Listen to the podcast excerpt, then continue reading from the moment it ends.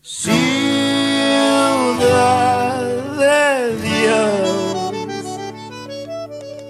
ciudad enferma que quiso volar hasta que un día estalló.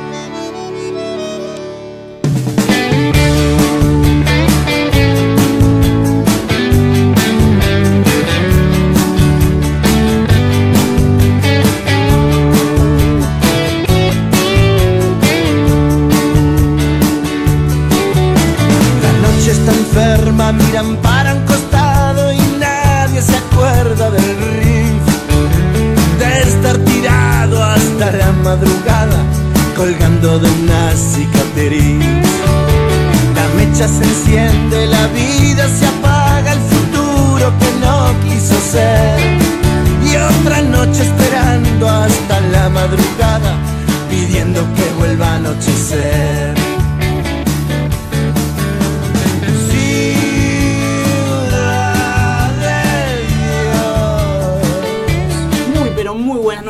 bienvenidos a una nueva edición de Equipo que gana No se toca radio, aquí por AM1400 Radio Punto, donde estamos todos los martes acompañando de 21 a 22. Volvemos con un nuevo martes, un programón, la verdad, tenemos de todo, eh, porque pasó una nueva fecha de la Superliga, porque tuvimos eh, una nueva fecha también de la Primera Nacional. Eh, se ha hablado mucho eh, en las últimas horas por, por bueno, dónde se juega finalmente la final de la Copa Libertadores de América entre River y Flamengo. Al parecer ya hay estadio, luego de, bueno, de tanta incertidumbre, de tantas idas y vueltas que se juega en Miami, se, ha hablado de tantas cosas en este último tiempo, que, bueno, también tenemos colegas desde, desde Lima, desde Perú, donde nos estarán informando acerca de todo esto. Tenemos una entrevista especial, que acá lo, dije el nombre y ya mi, mi compañero se emocionó. Así que bueno, sin, sin ir más, eh, vamos a presentar a esta gran mesa que hoy por fin, luego de tanto tiempo, vuelve a estar completa. Eh, así que bueno, eh, Martín, ¿cómo andás?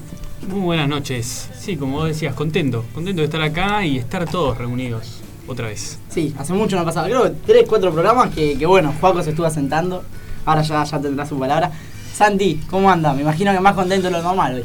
Y hoy sí, porque bueno, nada, una entrevista espectacular con alguien que me dio muchas alegrías este último año y el pasado. Vamos a decirlo, porque ya lo hemos publicado en las redes. Estaremos eh, dialogando con Lucas Vera, el futbolista de Lanús, de gran presente, de gran actualidad y con mucho futuro también. Sí. ¿Por qué no? Si Dios Así quiere, que- selección argentina. Ah, Exactamente. Tranquilo igual. No, no, Tranquilo. confianza, no. Diosito.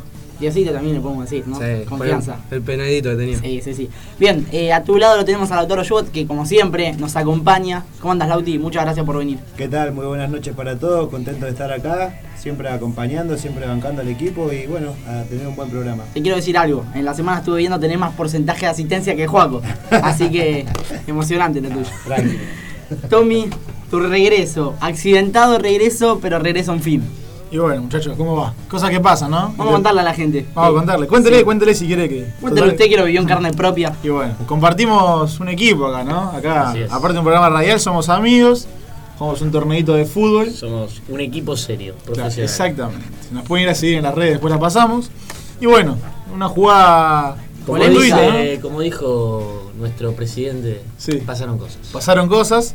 Y bueno, acá estamos. Una fracturita de muñeca, pero, pero nada grave. Seguimos así.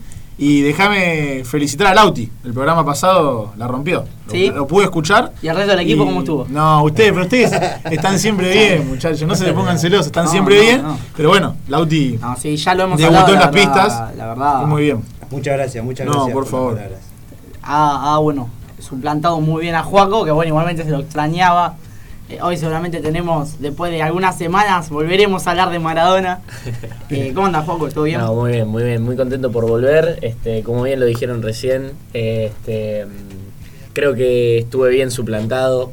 La mesa no estuvo vacía, no estuvo casi vacía, digamos, eh, porque bien, bien estuvo ahí Lauti para cubrir el puesto. Así que bueno, espero que, que tengamos un lindo programa, eh, estar bien aceitado. Eh, ustedes ya me sacaron un poquito de ritmo, pero, pero espero que está, estar a su altura, ¿no? Bien, bien. ¿Cuántas cosas han pasado en esta última semana, no?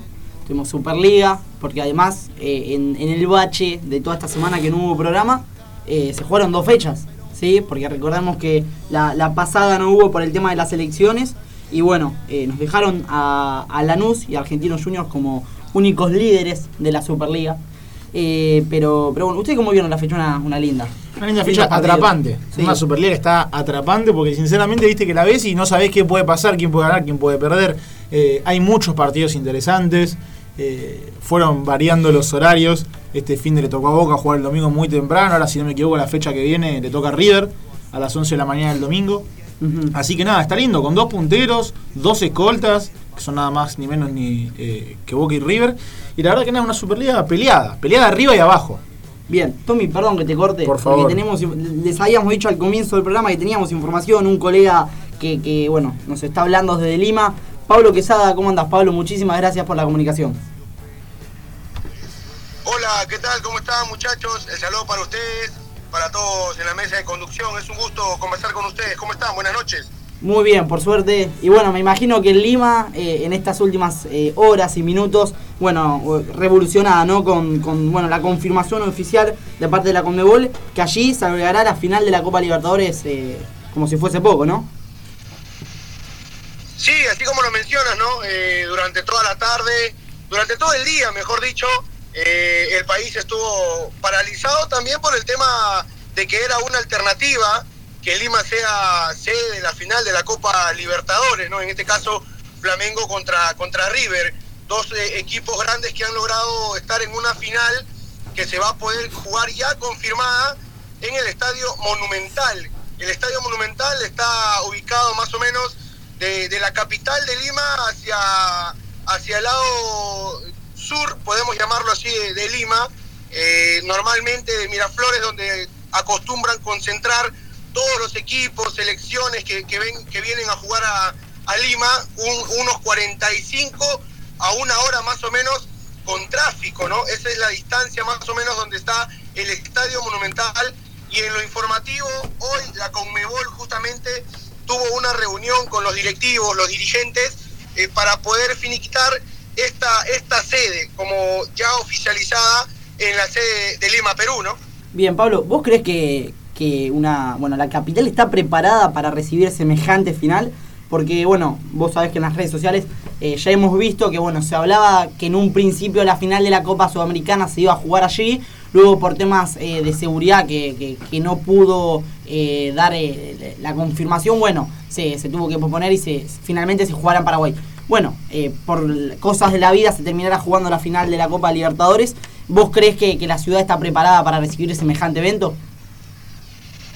Eh, por ser fútbol, eh, el país, la misma capital, el- todo Lima, obviamente que es una alegría ¿no? para, para el país, para la capital, pero si lo hablamos de, de manera orga- organizacional, sabemos que la Federación Peruana de Fútbol hoy en día pasa por muchos problemas involucrados en, en una venta de entradas, el presidente de, de la federación, eh, definitivamente se ha visto manchada la camiseta de la selección peruana y del fútbol peruano por, por esta logística que no es la adecuada. Más allá de ello, eh, la fiesta está completamente asegurada. La seguridad es otra de las cosas que se tiene que hablar mucho, ¿no? Sí. Eh, se pedía el Estadio Nacional, pero el Estadio Nacional va a haber un concierto de salsa.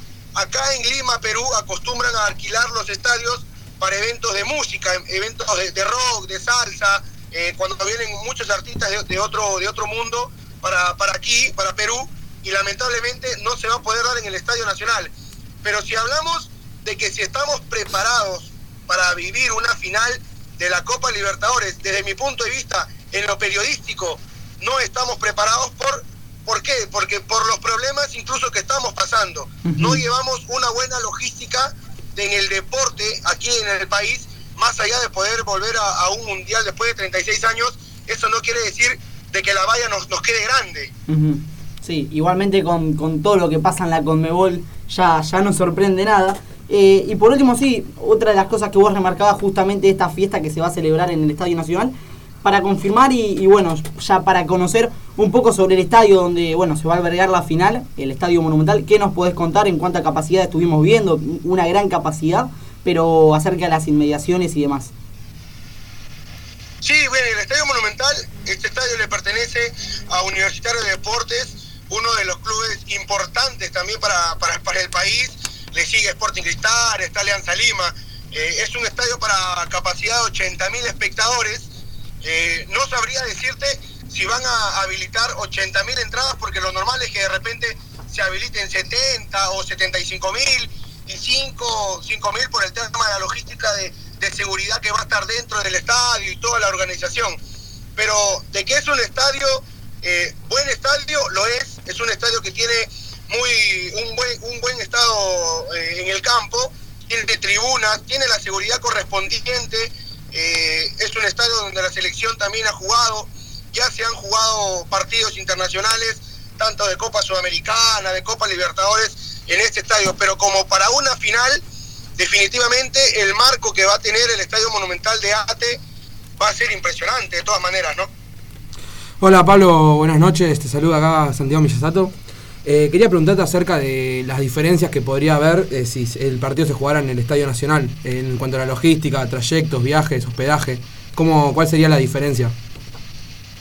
Bueno, la diferencia netamente es la distancia, ¿no? O sea, del Estadio Nacional, por ejemplo, al Estadio Monumental, estamos hablando de, de unas dos horas, más o menos, a un poco más, en, en el tema del tráfico. En una hora punta acá en Lima, estoy hablando, pues, ¿no? Desde las cuatro y media de la tarde aproximada hasta las nueve de la noche, diez, que de repente por ahí recién baja un poco el tráfico, es bastante, bastante complicado, porque es una, es una avenida principal la cual eh, mucha gente se va con dirección hacia el sur. Entonces, si nos ponemos a hablar del de lugar o el, centro del estadio, obviamente el Estadio Nacional es un estadio céntrico que está en la misma capital de Lima, muy al centro de Lima, donde tiene muchas eh, alternativas de salida y de ingreso. Entonces, eso podría ser de repente uno de los problemas para muchos hinchas. Incluso, ah, te, te, te cuento una, una pequeña anécdota, hace poco el Club Universitario de Deportes tuvo que tratar de conseguir un hotel más cercano al estadio monumental, a su propio estadio, porque el tráfico impide que haya una buena, una, un, un, buen tránsito para que pueda llegar a la hora. Entonces, esto se vio perjudicado. El club llegó prácticamente media hora, 45 minutos antes del partido. Entonces, eso quiere decir de que de una manera eh, implica tiempo, trayecto, donde de repente va a tener que te, van a tener que prever bastante ese caso, ¿no? Bueno, claro. Pablo, te, te, agradecemos muchísimas gracias, una información más que completa y bueno, estamos al tanto en cualquier futura comunicación.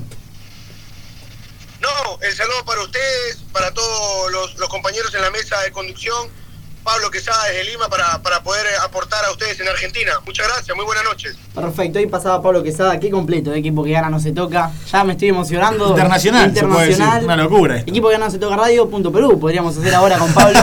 No, pero no? de verdad le agradecemos a, a Pablo Quesada, eh, que, que, bueno, la verdad estuvo muy bien con la información y, y muy completa, la verdad. Déjame aportar algo más sí. en cuanto a esto de la Libertadores. Sí. Que en cuestión de minutos de esta confirmación, que fue hace un ratito nada más. Primero se confirmó que era en Lima claro. y luego ahora se terminó de confirmar claro. que será en, sí, en sí. el estadio. Eh, en un lapso de 25 minutos aproximadamente, ya los pasajes desde Buenos Aires a Lima aumentaron de una manera muy, muy grande. La verdad que alcanzó un, un límite bastante mayor, que hasta se compara con viajes hasta París, que te salen casi lo mismo por el tema este de la, de la final. Sí, habría que ver y estaría bueno poder hacer la comparación. ¿Cuánto salió un pasaje eh, antes de, de, que se confirme que sea la sede? Eh, y cuánto sale ahora. Claro, sí, sí, sí. Pero, pero bueno, la locura de los argentinos, la locura de los brasileños con ver esa final. Obvio. Eh, poco le importa cuánto paga. Veamos claro, el, ejemplo de, el ejemplo de Madrid, exactamente. Claro, sí. Eh, la verdad, por las buenas opciones que había, uno ya era como, bueno, ya está, decidan rápido porque también es, es, es por el tema de la gente. La sí. gente tiene un trabajo, la gente pagó un hospedaje, la gente la verdad era ya era mucho abuso sobre ella y, y, que por más que hayan confirmado esto ahora no, no cambia nada. Sí. La verdad fue, fue una vergüenza. Y bueno, demuestra una vez más lo, lo, que es la Confederación Sudamericana de Fútbol. Sí, sí, que esperaron hasta el último momento, sabiendo que ya se podía suspender por los incidentes que hay en, en Chile. Que la verdad me parece bien que se haya suspendido sí. eh, la sede, a que se haya cambiado de sede, porque la verdad que es un momento crítico que está viendo Chile en cuanto a la política y lo social, pero que se esté hasta el último momento esperando y especulando claro. con que sí, con que no. El problema fue ese. Hacerlo de raíz, el, yo creo demora. que apenas estuvo el conflicto en Chile, cambiarlo directamente y listo, para que nadie gaste en pasajes o en hospedaje ni nada de eso. Sí, más teniendo en cuenta, perdón, eh, que, hace dos tres días habían confirmado que claro. se iba a jugar en Chile. Claro, que, por eso. Sí, sí, y, y, y, un claro. datito, no, por favor. Eh, Obviamente que los, los pasajes es un tema porque es la plata que la gente no va a ver, pero bueno, la Conmebol también acaba de, de subir y comunicar el tema de las entradas, ¿no? La gente que ya había adquirido las entradas para, para Chile, eh, por el mismo medio que las compró, va a tener la devolución del dinero y les van a otorgar un código por 72 horas, que es un código de preferencia para aquellos que igualmente decidan comprar la entrada, vuelvan a realizar la compra en 72 horas. Ya pasadas esas 72 horas, se va a abrir para que cualquiera pueda adquirir una entrada. Sí, yo la verdad no creo que haya muchos códigos. Ahora lo del PIN también es, un, es, es Es un una tema. herramienta medio raro porque te fracasó cuando lo hicieron. Sin dudas. Porque muchos hinchas estuvieron desde las 7, que era el horario pactado, eh, apretando F5, F5, Sí, sí, sí. pero no, no pudieron quedarse con, con su entrada. Sí, Juaco. No, no, que creo que, como bien dicen ustedes, es un reflejo claro de, de cómo se maneja la Conmebol hace ya varios años.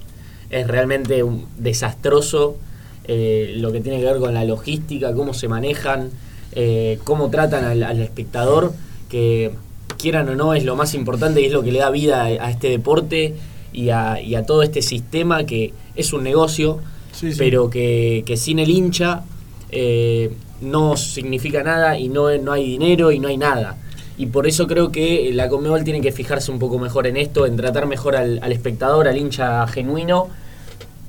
Y, y bueno, nada, este, hablando un poquito más y para cerrar, creo también eh, Lima no, no creo que haya sido una buena opción. Eh, Perú, si bien no está pasando, por lo mismo que está pasando Chile, también es un país que está sufriendo eh, algunos problemas sociales y políticos. Sí, Hace sí. muy poco cerraron el Parlamento de, de- de la República, o sea, eh, quizás me equivoco en algunas cosas que digo porque no estoy eh, especializado ¿no? en esto, pero también está sufriendo estos problemas y creo que la Conmebol no, no se fija demasiado en Sí. estas cosas y es lo que menos le importa. Termina siendo más protagonista que el propio torneo, que sería lo más importante. Totalmente. Sí, además digo que el colega recién el peruano eh, comentaba que la Federación Peruana está sufriendo por momentos críticos, capaz eh, malos, que lo mismo que pasa acá con la Asociación del Fútbol Argentino, lo mismo que pasa en Conmebol, digo que es algo sudamericano, yo creo que en todas las organizaciones pasan cosas que nunca terminan de cerrar, que aunque, bueno, él lo dijo, como, como se clasificó un mundial después de tantos años, pero igualmente siguen estando los conflictos eh, institucionales.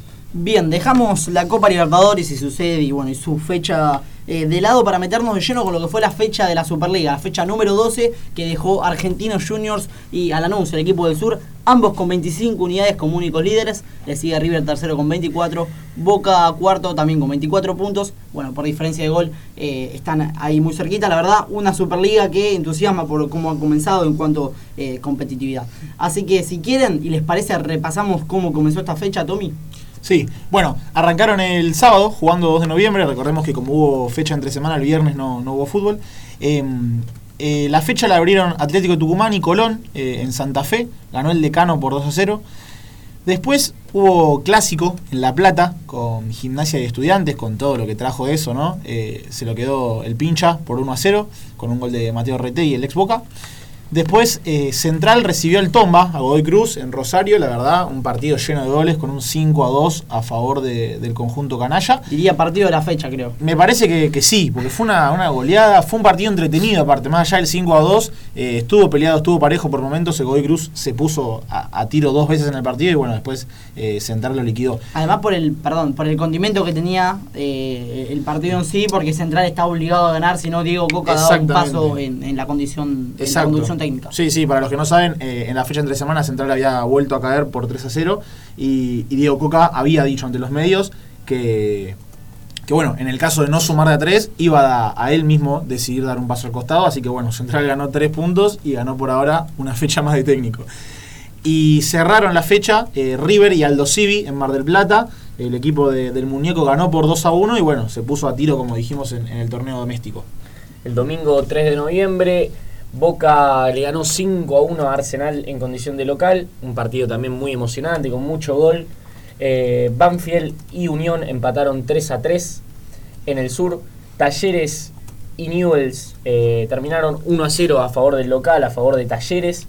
Patronato y Racing empataron 1 a 1. Y el domingo se cerró con la victoria 2 a 1 de Independiente sobre San Lorenzo, en un partido no demasiado gustoso de ver. Sin ¿no? Bueno, pero con dos equipos que estaban necesitados de sumar de a tres. Recordemos que los dos encima con técnico interino por ahora. Eh, Y que no estaban jugando, no están jugando bien hace varias fechas ya. Sí. Así que bueno, Sí, sí, sí. Fue un partido que tenía mucho condimento. Ya de por sí era un clásico importante. eh, y se sumó el tema de los extra, técnicos. condimento extra futbolista. Usted lo ha dicho. La verdad, impecable. Bueno, en la jornada de ayer, Argentinos y Defensa y Justicia empataron 0 a 0 en Varela. Lanús venció por 1 a 0 a Huracán con gol de Pedro de la Vega. Ambos argentinos y Lanús, como decía Mati, están punteros del campeonato. Y para cerrar la fecha, Central Córdoba y Vélez empataron 0 a 0. Bien, bárbaro. Lanús creo, eh, a mi gusto, diría el equipo revelación de esta Superliga, Sí. ¿no? Eh, por cómo se viene dando todo. También podríamos decir Argentinos Juniors, Sí. ambos, ambos punteros, eh, pero Lanús lo remarco por porque luego de haber perdido esa final de Copa Libertadores, es difícil re- reivindicarse eh, y, y con un nuevo proyecto salir adelante. Tengamos en cuenta que cuando se fue al Mirón, Lanús sí tuvo un bajón, no, no pasó un buen momento. Y ahora, bueno, con, con su beldía ya en la dirección técnica, que ha apostado por los pibes, que ha Sí. tenido una idea y, y- y que, bueno, gracias a los resultados eh, la, la ha podido aguantar en el tiempo, porque seguramente si no se hubiesen dado algunos buenos resultados.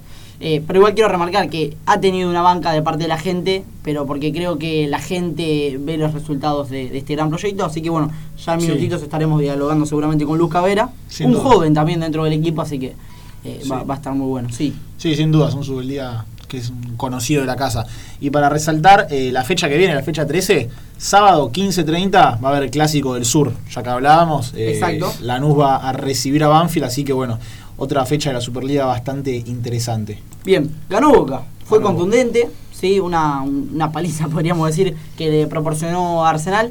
Y si me permite, cuanto- con un resultado medio mentiroso igual. es ¿eh? que es lo que iba a decir. Si vemos en cuanto al juego, la verdad, Andrada otra vez luciéndose. eh, Arsenal que no estuvo del todo fino, porque si no estaríamos hablando de otra cosa. Si imagínense que el equipo eh, de Arsenal hubiese abierto el marcador, estaríamos hablando de, de otro resultado y de otro ámbito.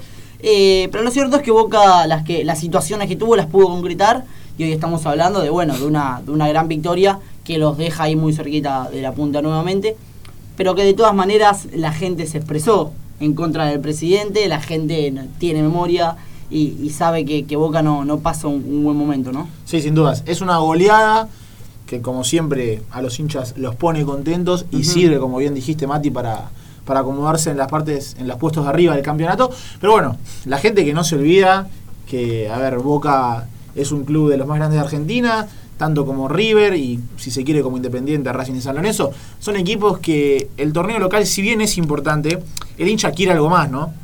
Es un 5-1 que no tapa eh, lo que le viene pasando a Boca en los últimos años.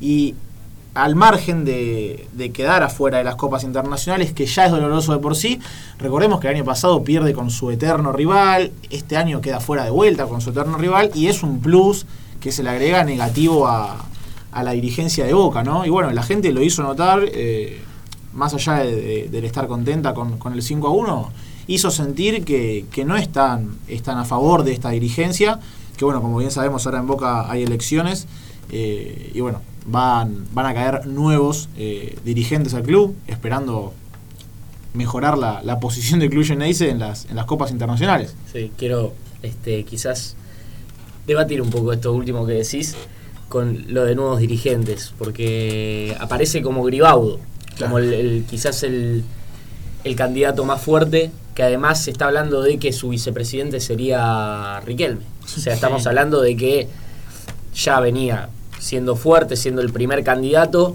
y ahora se le suma a Román, es casi un hecho de que seguramente sea el próximo presidente de Boca, y eso es lo que me preocupa a mí, porque, a ver, eh, si nos vamos a lo futbolístico explícitamente, dejando de lado un poco lo económico, quizás en ese aspecto Boca creció mucho en estos últimos años con Angelicia a la cabeza, eh, realmente Boca no tiene un, eh, un camino claro, creo yo, en lo que es un proyecto futbolístico. Yo veo que mercado tras mercado se ve jugadores que se van por cifras multimillonarias, Sí. jugadores que vienen por cifras multimillonarias y jugadores que no rinden o que no terminan de ser lo que el hincha espera que sean.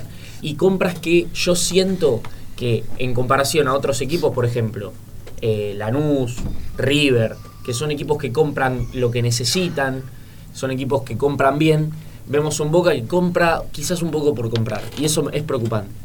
Es preocupante que Boca siga por ese camino. Sí, sí, sin dudas. me animo a, a reafirmar lo que había dicho yo la- hace dos semanas, eh, que a, a mi criterio Angelici como, como presidente fue un buen economista en Boca. Totalmente. Porque hizo crecer mucho en lo económico del club, como sabemos hizo muy buenas negociaciones, como hablamos esa, ese, ese programa acá, que bueno, el caso Valerdi que se fue por una cifra impensada y casi sin jugar. Pero bueno, Boca que pierde la, la figura, los jugadores importantes, como fue el, el- verano pasado, el, el caso de bueno de Nández, de Benedetto, de Barrios, y jugadores que no pudieron suplir y traen compras, sin ir más lejos y sin desmerecer a nadie y sin decir nada malo, eh, trajeron a Soldano y a Hurtado para jugar en el frente de ataque, que no son ninguna garantía, ¿no? No son jugadores que vos decís, bueno, este llega y juega solo Totalmente, arriba. totalmente. Entonces uno se pone a pensar, hay un proyecto futbolístico en el club, o sea, no, no hay, pero podría haber un proyecto futbolístico que incluya a los pibes, ¿no? Porque Totalmente. en definitiva, ¿para qué tenés Boca después las inferiores? Boca tiene una, una de las inferiores más grandes de la Argentina, si no la más, junto a River eh, y junto a Argentino Junior quizás. Y También. permitime que sin ir más lejos, a ver, el que hizo el gol en el Clásico de La Plata fue Mateo Redrey. Salió de Boca totalmente. y no tuvo lugar, pero bueno. Bien, ya vamos a entrar en el debate de, bueno, de, de estudiantes y gimnasia, pero estamos en comunicación directa con Lucas Vera, futbolista de Lanús. Justamente hablábamos del gran presente del equipo Granate. Y bueno, también de, de vos, Lucas, ¿cómo andás? Muy buenas noches y gracias por la comunicación. Hola, hola, buenas noches a todos. ¿Cómo andas, Lucas? Me imagino que, que muy contento. Y bueno, lo primero que, que- que voy a preguntarte sobre el partido de ayer. Y bueno, si se imaginaban este, este gran comienzo, si, si ya se charlaba eh, de puertas para adentro eh, y, y se planteaban este objetivo de estar hoy eh, tan solo, a- bueno, en realidad con la misma cantidad de puntos de, que Argentinos Juniors en, la cima del campeonato. Sí, creo que, bueno, antes del partido de ayer se hablaba de que sumando se podría estar ahí arriba, pero, pero teníamos que también depender de otros resultados, pero creo que ya desde el principio del campeonato nosotros lo charlamos, dijimos que, que teníamos un gran plantel con, con todos los chicos que llegamos, más los que estaban y se podía armar un equipo muy lindo, muy intenso, un equipo joven aparte y, bueno, creo que, que se está dando sus frutos. Bien, por ese lado te quería llevar por el equipo y la gran mano de Subeldía que apuesta por los pibes. Eh, la verdad hay grandes nombres, sin dudas, bueno, Valenti, vos que tenés 22 años y te dieron la oportunidad después de tu gran paso por All Boys. Eh, también, bueno, eh, Belmonte y muchos chicos más. Eh, ¿Qué nos podés hablar acerca de- del entrenador? Que seguramente aportará mucho en el equipo. Sí, creo que, que transmite mucha confianza, tanto a los más grandes como a los más chicos, y también creo que los compañeros más grandes hacia nosotros nos dan esa, esa confianza y esa tranquilidad de, de no jugar sin ningún error, sin ninguna presión, así que creo que eso se, se está dando, se está reflejando en cada partido, ¿no? Veo un equipo con mucha confianza, que, que sabe a lo que juega y por suerte lo hacemos de la mejor manera. Hola Lucas, buenas noches. ¿Qué tal? Te habla Santiago Mellasato. Eh, quería preguntarte acerca de lo personal. ¿Cómo vís vos esto de, bueno, recién ascender con el Boys de la B Metro? eh, ahora afianzar en primera, estar entre los puestos eh, punteros en el campeonato. ¿Cómo, ¿Cómo sentís vos esto en lo individual? No, de lo individual muy tranquilo. Fui ganando mucha experiencia y mucha confianza ya en la B Metro. Creo que, que ese año con el Boy fue algo muy bueno, muy positivo para mi carrera y bueno, la confianza que tenía de allá, traerla a jugar acá en Lanús, creo que fue un paso muy importante en mí y nada, ahora trato de, de mantenerlo y seguir demostrando que, que me está yendo bien y que lo puedo hacer mejor. Lucas, ¿cómo andás? Buenas noches, te saluda Tomás Baco. Una doble pregunta, Lucas. Eh, en el caso de Lanús, eh, ¿qué es el Pepe San adentro del equipo, no? Eh, que viene a base de goles y nada, es un referente y me parece que el máximo dentro del plantel. Y después la segunda, saber qué se siente formar parte de, la situación de la selección sub-23, qué significó para vos y si lo esperabas. Del Pepe, bueno, que no sé qué hablar, ¿no? Ustedes que son los que lo ven todos los partidos, todos los fines de semana, lo ven hace, hace años, creo que, que saben lo que, lo que puede rendir dentro de la cancha. Nosotros que lo tenemos de compañero, eh, tratamos de aprovecharlo, de escucharlo y de, de aprender, aprender de, de él que tiene mucha experiencia, mucho, mucho tiempo jugando en muchos clubes, así que nada, eh, la verdad que es un gran goleador, es un gran delantero y bueno, una gran persona también dentro de, dentro de un vestuario. Bien, Lucas. De la- Sí, perdón. de la selección creo que eh, ya lo, lo sabían, estábamos esperando si, si se jugaba en, justo en la fecha FIFA la Copa Argentina. Por suerte lo cambiaron de fecha y pude, pude ir, pude tener esa experiencia muy linda y, y aproveché todo el tiempo que me tocó jugar. Bien, Lucas, y ahora se viene un partido eh, más que especial para, para el hincha Granate, seguramente el clásico. Eh, además, eh, bueno, en la cancha de Lanús. Y bueno, ustedes los encuentran en, en un gran momento, además de, estar punteros en la Superliga, eh, jugando la Copa Argentina. De cara a este partido, bueno, como me encuentro que me imagino que los ánimos del plantel son los mejores, pero ¿cómo se preparan de cara a este encuentro? No, creo que obvio que los ánimos van a ser los mejores, más por cómo venimos, pero creo que este es un partido aparte, es un partido donde va a ser muy difícil, por más que nosotros estemos peleando el campeonato y tal vez ellos estén en una situación complicada, este es un partido diferente, siempre es distinto, eh, obvio que lo vamos a vivir de la mejor manera esta semana, pero sabemos que, que va a ser muy difícil, muy duro, pero tenemos que aprovechar el ambiente, que, que va a ser todo nuestro y, y aprovechar la localidad que, que eso no tiene que dar el resultado para tratar de sacar los tres puntos. La última, Lucas, eh, para cerrar. Quería preguntarte acerca bueno, del presente de All Boys. Hace poquito te fuiste y All Boys está en un buen momento, conformando un plantel que se le fueron varias figuras del torneo pasado. Si tenés pensado en algún momento, no sé, capaz volver o ayudar al club, ¿viste? Sí, sí, siempre hablo con, gente del club, hablo con compañeros, siempre me mantengo en contacto. Y, y sí, tal vez en un futuro eh, pensar también eh, en volver a, jugar allá, porque la verdad que, eh, me, me ayudó muchísimo, me ayudó muchísimo cuando, cuando estaba muy mal. Y nada, tratar de, de devolverle lo que me dio. Bueno, Lucas, te agradezco. Cuando dijiste de un posible regreso, acabó un puño apretado. Así que, así que bueno, te mando un abrazo grande. Muchísimas gracias por la predisposición y bueno, el mayor de éxitos de cara a lo que viene. Muchísimas gracias y saludos a todos. Bueno, ahí pasaba Lucas Vera, un jugadorazo, vamos a decir la verdad, que pasa un gran presente eh, y acompaña a- al gran equipo que tenía en Lanús, que bueno, lo veníamos repasando, qué partido que se viene, porque Banfield que está necesitado de una victoria después de, lo, de lo- bueno, de, de los malos resultados que quizás viene, eh, viene teniendo. Sí, con Crespo, bueno, la salida Sí. se lo bancó bastante, yo creo, Crespo, eh, a pesar de no encontrar resultados. Y bueno, ahora tiene que ser- tratar de salir de la, del fondo de la tabla contra bueno, uno de los que está ahí, animadores del campeonato, ¿no? Eh, sorprende con argentinos y está por ahora pasando a Boca y a River, que son bueno, los dos más grandes, eh, popularmente por lo menos, de- del país. Dos de los tres más grandes. Bueno, sí, sí, pero popularmente. O sea, no, Bueno, no. para que nadie se enoja. No me lo hagas enojar. Para que nadie se No, no, pero podemos decir de los, de- son dos de los 24 más grandes, Claro. podemos decir. No, no.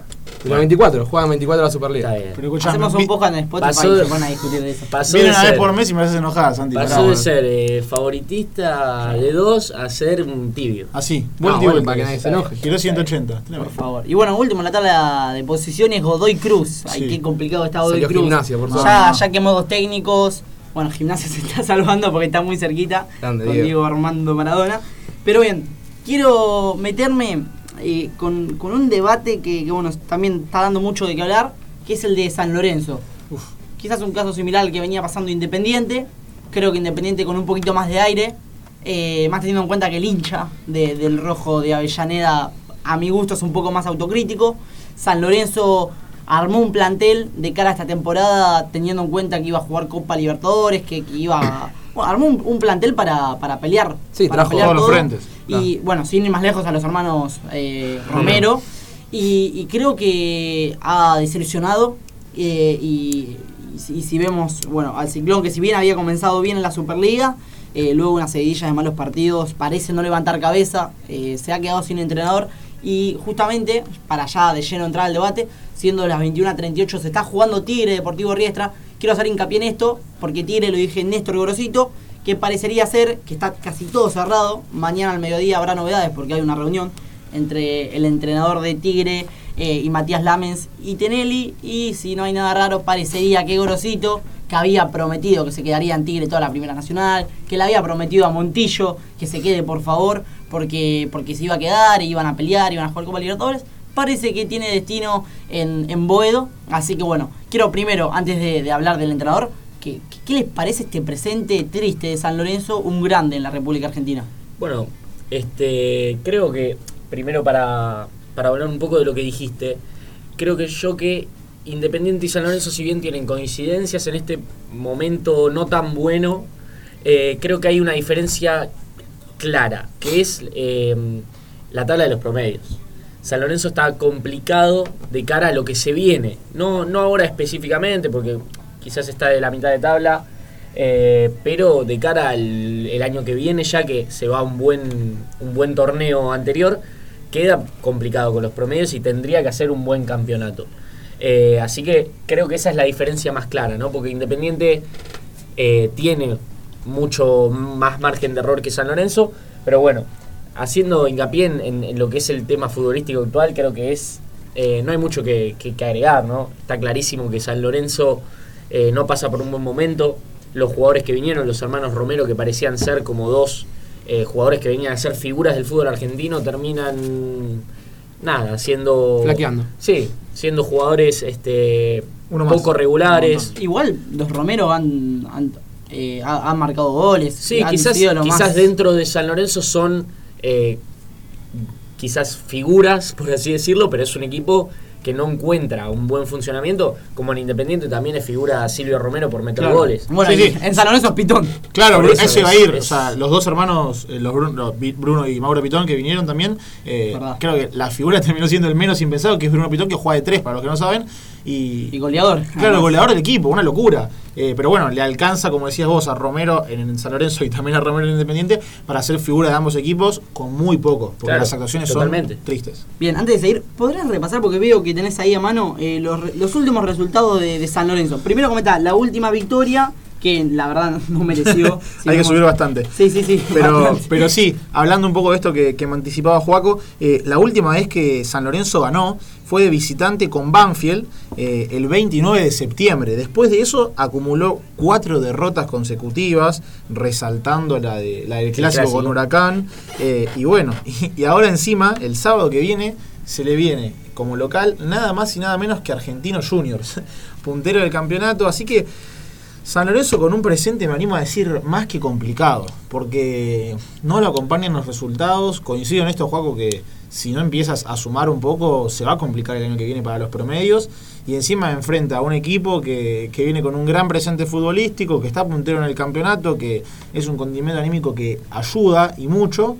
Y San Lorenzo, que la verdad que no se hace fuerte de local, menos de visitante, y, y no encuentra el funcionamiento, porque la verdad que el partido que yo vi con Independiente, eh, no, no es por ser malo, pero a San Lorenzo no se le caía una idea.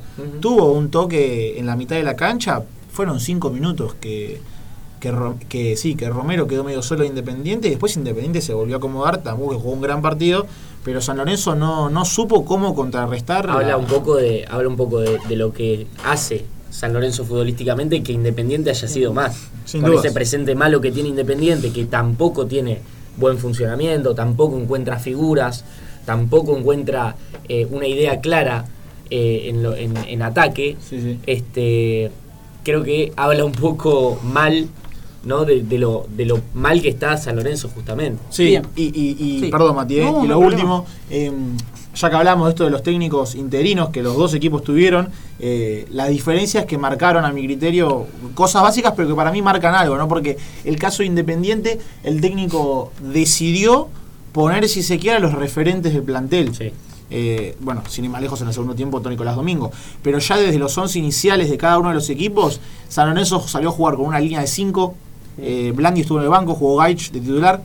Y Independiente salió bien parado, eh, con los jugadores en la posición que tiene que jugar cada uno, salvo bueno el caso de Figal quizá que bueno, porque Bustos no podía estar, salió de 4, pero, pero después volvió a poner a Martín Benítez de titular, que hace mucho tiempo no se lo veía. Eh, salió distinto, parado estratégicamente Independiente, y bueno, consiguió una victoria, que es un dato no menor. Eh, seis partidos dirigió el técnico interino Independiente y en ninguno perdió. Sí, te No iba a decir perdió eso. Bien, Tincho, ¿para vos es el indicado, Néstor Pipo Grosito, para dirigir a, a San Lorenzo? ¿Crees que está preparado y, y en este momento que eh, pesa agarrar a, a un club tan grande?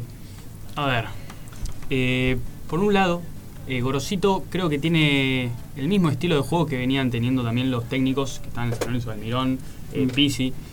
Eh, por otro lado, Gorosito también estuvo, estuvo en San Lorenzo en un pasado y quizás puede lidiar con la presión del equipo, pero Tal cual. es una vara muy caliente la que tiene que agarrar. Coincido. Y por otro lado, hay que hablar de Tigre, que prometió quedarse, prometió volver a la primera. Y lo más curioso es que el año, el- el año que viene, Tigre tiene que jugar la Copa Libertadores. Sí, lo más curioso es que Gorosito está di- dirigiendo un partido que está jugando ahora. Y ya, ya es, de- ya de público conocimiento claro. que Gorosito es hincha de San Lorenzo. Ya se han difundido audios que él mismo ha dicho que si le llegaba una llamada, la verdad no lo iba a dudar. Eh, está fallando su palabra porque no solo se ha comprometido con la institución, sino que se ha comprometido con jugadores. Claro. Y creo que eso duele mucho más todavía. Sí, Creo Juanjo. que haciendo, eh, siguiendo por este lado que, que vos hablas, Sí. este, mm, creo que ahí está la falla. Está la falla de eh, Gorosito en este momento, de Alfaro en su momento Ahí con va. Huracán, eh, Zárate. de, Zárate, totalmente, totalmente. Son jugadores que eh, son eh, per- per- personajes ¿no? del, del fútbol Sí. que eh, se ven criticados no por la decisión de irse a otro club, no por la decisión de querer crecer económicamente o tener eh, mayor eh, posibilidad de ganar un título, sino por eso, por fallarle a la palabra. Y es innecesario totalmente. O sea, ¿quién llama a Pipo Grosito a prometerle a la gente que se va a quedar en, Tigre hasta ascender y que van a jugar la Copa Libertadores y que se, se va a quedar a vivir ahí? Mm. ¿Quién le dice que tiene que decir eso? Claro. Nadie. No, nadie. Entonces, ¿para qué lo dice? ¿Por qué se compromete? ¿Por qué se mete en el barro? Si todos sabemos que si después le llega una oferta, Pipo Grosito no lo va a dudar. Es San Lorenzo. Sí, la verdad que sí. A mí en lo personal se me cae un ídolo porque lo tenía Pipo Gorosito como. ¿Como un ídolo? No, no como un Referente. ídolo, pero sino, a ver, como alguien Fuerte que había logrado algo importante. Recordemos que cuando llegó a Tigre el año pasado, Tigre estaba ya en un muy mal presente, lo agarró y tuvo una seguilla de partidos importantes. Perdón. Consiguió victorias, ganó la Copa de la Superliga. Y se la ganó Boca. Se ¿eh? la ganó Se Boca, entonces a eso voy. Eh, había conseguido algo, se notaba ya un, un- un amor de la gente hacia él. Y, sobre todo, bueno, esto de faltar a la palabra que me suma a lo que dice Juaco y coincido 100%. Y después, en cierto caso, es también jugar con el trabajo de los demás. El caso de Montillo, porque a ver, todos sabemos la calidad que tiene Montillo y el buen jugador que es. Y también son de público conocimiento que había eh, conseguido y obtenido ofertas de varios clubes para poder irse. Y él toma la decisión de quedarse en Argentinos. perdón, hoy Montillo podría estar jugando con el puntero de la Superliga. Pero tranquilamente, a ver, mínimamente, ¿eh? podría tenía ofertas del exterior también. Entonces, el jugador toma la decisión de quedarse, eh, rechaza y, y deja de, de lado algo económico, que no sabemos cuál es la situación de Montillo, no creo que le falte para comer, pero a ver, era, era quizá un gran paso en su, en su carrera y O darle, en su ingreso. cierre, quizás. Teniendo en cual. cuenta que tiene 34 años. A ver, lo hizo. Tevez en su momento yéndose a China. Entonces, eh, Montillo dejó todo eso de lado para quedarse por la idea futbolística de Tigre, por lo que le planteó Pipo Gorosito, que básicamente le dijo, vamos codo a codo y volvamos a primera. Y la verdad que, siento que hablando mal y pronto se cagó en el trabajo de- del otro, digamos, y bueno, y así lo está pagando, ahora se va, este, y bueno, la gente argentina, eh, de, de- perdón, de Tigre, claramente no, no reacciona de la mejor manera y me parece que es algo lógico. Bien. No, no, no, quería agregar. Dar un poco cierre, dar un cierre No, al, sí. al tema. Eh, también pasa digo, con otros entrenadores. Eh, bueno, en, este, en estos momentos capaz que se está hablando también de Coudet, que se va de Racing al Inter de Porto Alegre. Y suena, por ejemplo, en uno de los casos, Dabove, que está puntero en, en la Superliga con Argentino Junior. Al igual con cuántos clubes ya se lo ha relacionado a Bobe en Obviamente. tan solo una semana. Lo mismo con Heinze. eh, O sea, eso, hay una pérdida de entrenador. Bueno, Heinze, Dabove. Claro. Por eso digo, no, no está confirmado, pero es lo que se dice. Sí, sí, sí. Y es como que sería también algo chocante para el hincha genuino del fútbol, ¿no? El que sigue sin importar la camiseta. Digo, a mí me. Obvio. como que me, me chocó lo de Tevez en su momento cuando se fue a China, lo de Gustavo Alfaro con Huracán, a pesar de no, no ser hincha de boca, pero como que al hincha de fútbol le, molesta. Bien. eh, ya cerramos con, con el tema de la Superliga. Nos quedaron algunas cosas en el tintero. Pero la verdad, hoy tenemos un programa, tenemos una hora. Ya podríamos ir charlando para ver cuándo llegamos a las dos horas semanales, ¿no? Porque la verdad, nos quedan muchas cosas en el tintero. Eh, hubo Champions League. Sí, recién acá tenía una mirada cómplice con, con mi compañero Tincho, que tanto Amante le gusta el fútbol europeo. Pero antes, eh. antes sí, de meternos con los partidazos, con la bestia de Lautaro Martínez justamente, quiero decirle que acabamos de llegar a los 300 seguidores en, en Twitter, ¿sí? Eh, a base de que, bueno, hemos hecho y así un ratito lanzado un sorteo eh, con la de la camiseta de Lautaro Martínez, ¿sí? Del Inter de, de Milán, la suplente o la alternativa. Sí, la alternativa. La alternativa, Sí, sí, sí. que la usa bastante seguido y es muy linda, hay que reconocerlo, un verde agua, un estampado muy lindo. Así que bueno, cortesía de tu punto casaca. Pero Tincho, para. Tincho. Tommy, eh, para aquellas personas que quieran participar, recordame las redes y bueno, ya nos metemos de lleno con los últimos 10 minutos del programa, lo que fue la jornada de la Champions League. Exactamente. Estamos en Twitter como EQG-radio y en Facebook e Instagram como EQG.radio. Así que ahí entran, se fijan, participan porque la verdad que la remera está explotada. Y tienen que hacer dos pasos y te podés llevar una camiseta. Es una Sí. pavada, es algo muy simple, te lleva tres minutos y participás por la remera de Lautaro que, que bueno, en serio, a mi criterio me encanta. Es muy hermosa, linda, muy linda. Es hermosa y es hermosa para mí que ustedes sabrán que no simpatizo mucho con los equipos italianos del norte porque, bueno, por distintas circunstancias de la vida, ¿no?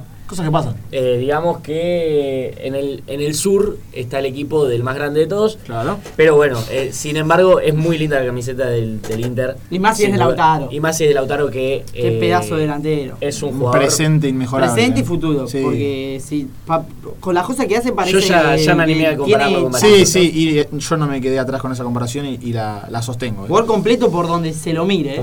Y que no le pesa al albiceleste. Y, y bueno, nada, nos emociona. Eh, el hombre europeo. ¿No le molesta si lo si le digo así, el hombre europeo? ¿Cómo? El hombre europeo. Sí, Un me apodo encanta. para usted. ¿Sí? ¿Te gusta? Sí. La sección. El hombre europeo. Martin. Martín Diesel. Martin. va a, re- va a repasar lo que fue la jornada de la Champions League con unos partidazos. Sí, vuelvo Tincho, loco. todo tuyo. Sí, para abrir la fecha de esta semana, el Barcelona y el Slavia Praga empataron 0 a 0 Algunos habrá quedado en dormido. España. No, no. El Barcelona, yo no puedo creer que el Barcelona puede jugar tan mal. Yo Sí. no puedo seguir, eh, creer, perdón, cómo Valverde sigue al mando de semejante institución. Quiero, quiero acotar acá rapidito porque vi el partido eh, que el Slavia Praga hizo un planteo distinto a lo que se venía enfrentando el Barcelona, eh, porque mm, plantó una línea de 6 por momentos, una locura, eh, y, y el equipo se, se limitó a jugar en 15 metros en defensa. Se pararon más o menos en tres cuartos de cancha de su, de su campo y jugaron en 15 metros las tres líneas del, del Praga. Al Barça se le hizo imposible entrar en el primer tiempo y creo que el segundo ya no se le cayó una idea futbolística, no pasó nada. Sí, pero uno dice, seis defensores, bueno, se tiraron atrás. La, la verdad, No, no, no, y salían con una físico. a la hora de- del contraataque que, bueno, los relatores de la transmisión decían, bueno, ellos en media hora ya se van a cansar y ahí veremos al Barcelona. Sí, sí. Y, y nunca se cansaron. Y vos, hay una imagen que se difundió en Twitter, que es el último minuto y cómo está parado el Slavia, que lo tiene en un arco de Sí, sí, Barcelona. no, y, y por momentos lo presionó un montón en la salida y sirvió esa presión. Y un dato no menor, el Slavia Praga es el equipo que más corrió hasta ahora en la presente UEFA Champions League. Y que, ha- que más balones ha recuperado también. También. De ese partido me gustaría destacar también, bueno, la actuación del arquero, obviamente, que sacó varios mano a mano y que Sí. salvó al equipo.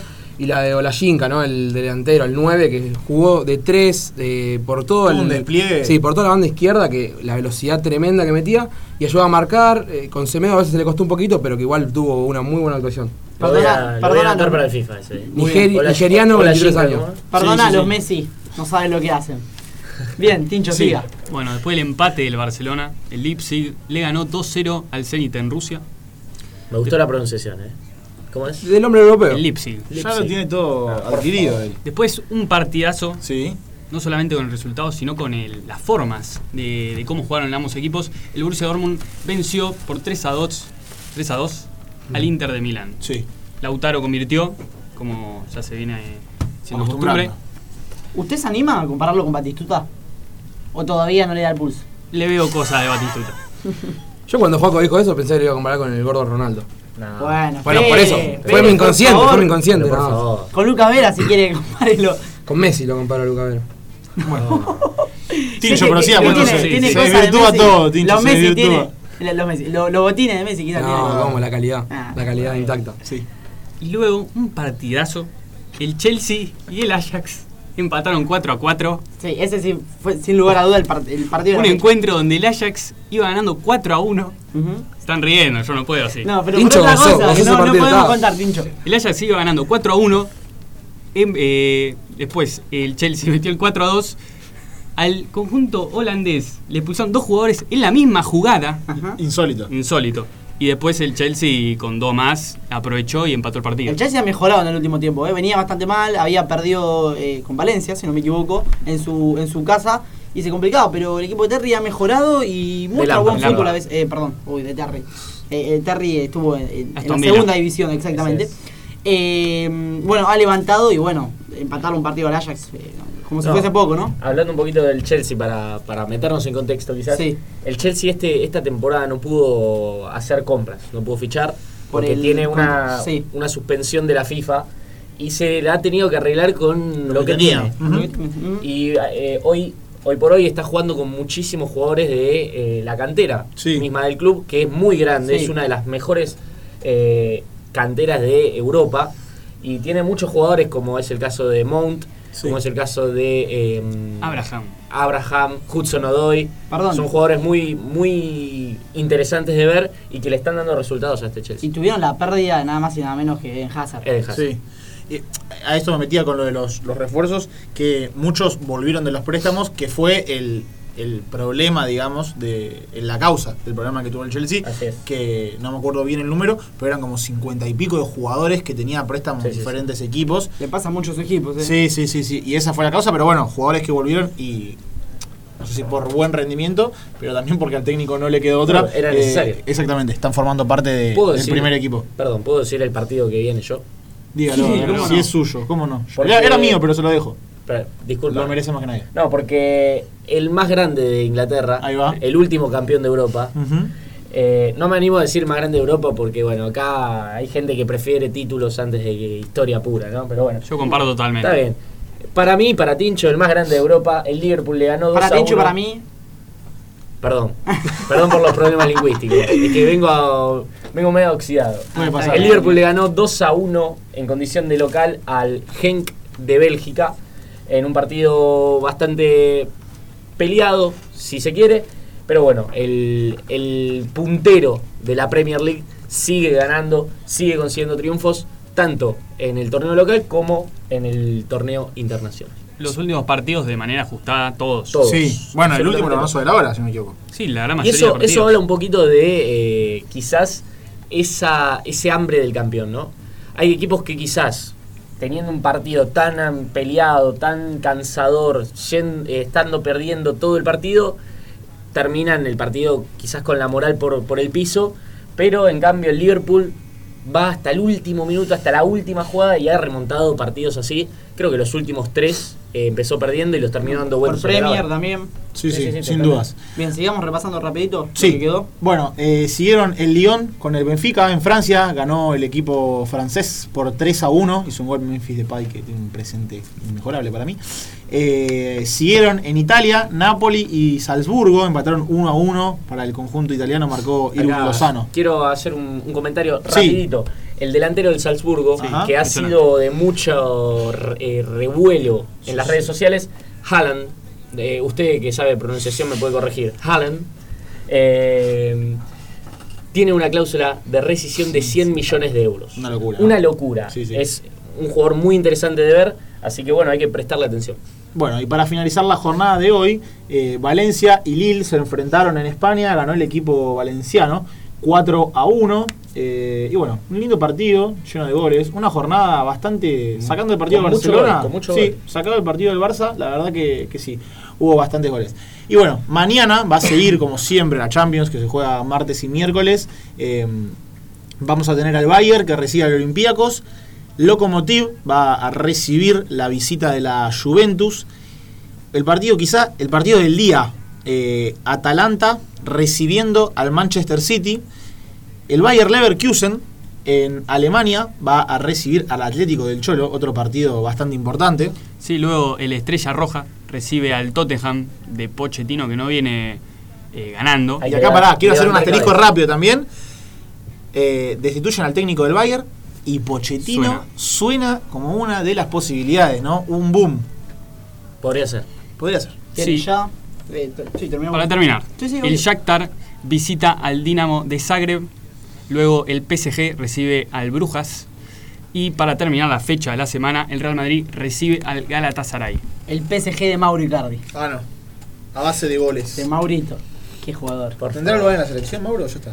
Y Déjala ahora, ahora, con, Lucas Salario, con el intratable. Lautaro Martínez es difícil. Pero la verdad, un jugador que se la pegó siempre por demás. Y acá en la mesa hay alguien que siempre le ha pegado por demás. Sin Pero duda. eso lo vemos el martes que viene. No. Quedará para la próxima. Es Eh, una lástima que en la selección haya jugadores como Lautaro Martínez, como Lucas Alario, que demostró, y como, bueno, el mejor delantero de los últimos 20 años, que es el Kun Agüero. Bien, ya para cerrar lo último, nos queda Sí. un minutito, Santi. Sí. Novedades de la sub-17 que está jugando el mundial.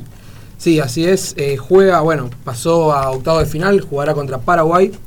Eh, eh, bueno, el jueves a las 20 horas.